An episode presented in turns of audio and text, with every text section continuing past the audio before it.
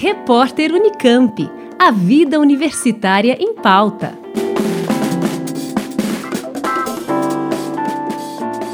A criação de áreas protegidas é uma estratégia para a conservação ambiental utilizada no mundo todo. Mas, no Brasil, conflitos são evidenciados devido ao distanciamento entre a gestão das áreas de preservação e a população que mora no entorno dessas áreas, de acordo com uma pesquisa da Faculdade de Filosofia, Ciências e Letras da USP em Ribeirão Preto. A aluna de mestrado Bruna Lima Ferreira analisou essas relações das comunidades com os gestores que fazem a intermediação das comunidades com o governo.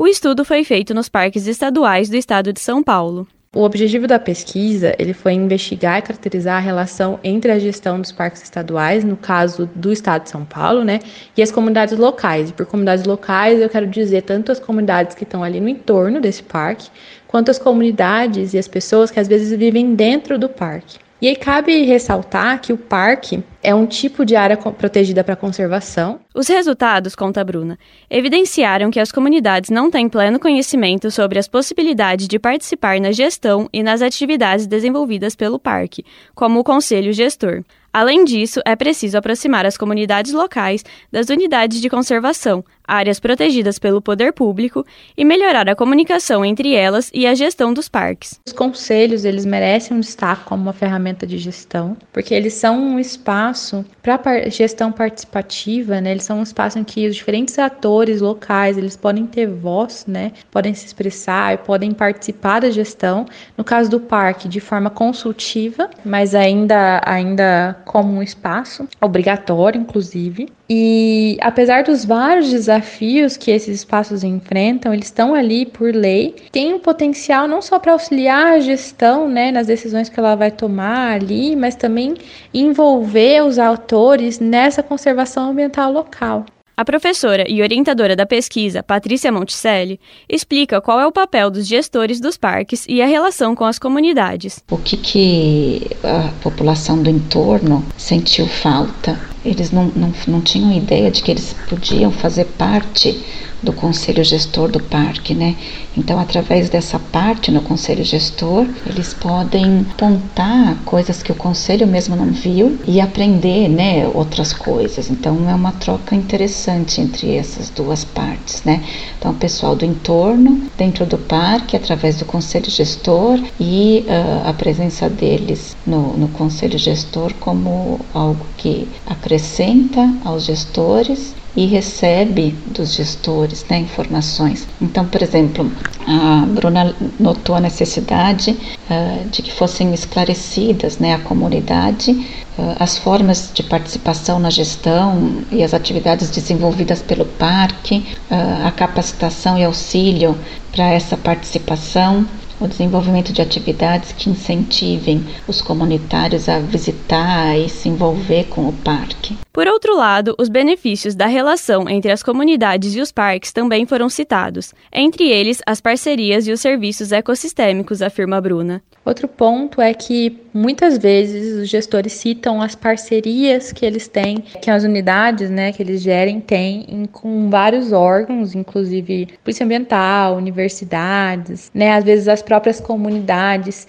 Então essas parcerias que se consolidam na, no dia a dia da gestão, elas são muito importantes para essa relação, né? Pensando que elas trazem benefício para ambos os lados. É, e aí a gente destaca no trabalho que a parceria com a universidade e com os pesquisadores podia ser mais explorada, né, inclusive, porque além de ser um, um fator, uma responsabilidade legal e ética das unidades é, públicas, universidades públicas, de fazer esse papel de extensão, né, quando eu digo extensão, é, não é levar o conhecimento, mas trabalhar em conjunto. Foram feitas entrevistas com 26 gestores de parques estaduais e questionários foram direcionados aos gestores e a uma comunidade próxima ao Parque Estadual do Aguapeí, na região de Araçatuba. Foram feitas também análises documentais de legislações e portarias, da composição dos conselhos gestores dos parques e da percepção dos próprios gestores sobre esses espaços de participação social. O estudo analisou ainda a perspectiva dos gestores sobre a relação entre a gestão do parque e as comunidades. Para 84,62% dos gestores, a relação no geral é positiva, mas há desafios relacionados à comunicação, ocupação irregular, turismo e uso público desordenado, a caça e a extração vegetal. A irregularidade fundiária também foi apontada como uma dificuldade para boa relação com as comunidades. Outras conclusões né, do trabalho são relacionadas à, à, importância da gestão ser colaborativa e adaptativa, no sentido de que você precisa incluir esses atores na gestão dos parques, porque o parque está inserido dentro de um contexto regional, dentro de um contexto econômico e social, e que você, se você ignorar isso, é, a conservação não vai ser efetiva. Bruna destaca a necessidade de pautar as práticas da gestão nos princípios de boa governança e a necessidade de reduzir barreiras à boa relação entre ambas as partes e também de ressaltar os benefícios advindos da relação e da existência do parque reflexões também que evidenciam alguns aspectos que poderiam se tornar prioritários e que poderiam merecer mais atenção, como os estudos sociais, né, dentro da parte de conservação, justiça social, é, estratégias mais efetivas, né, que realmente olhem o que está acontecendo naquela, naquele local e façam estratégias que se direcionem àquela questão, né, numa forma que reduza as barreiras que existem, mas também que aumentem os benefícios. Porque, no fim, as áreas protegidas, elas mostram, elas representam é, a forma como muitas pessoas acabam tendo contato e como elas enxergam a natureza, né? Se a gente cria associações negativas, tem relações negativas com essas áreas protegidas, se é, não há controle social nessas áreas, na gestão dessas áreas, se não há a participação das pessoas nessa área, que significado essa natureza protegida vai ter para ela?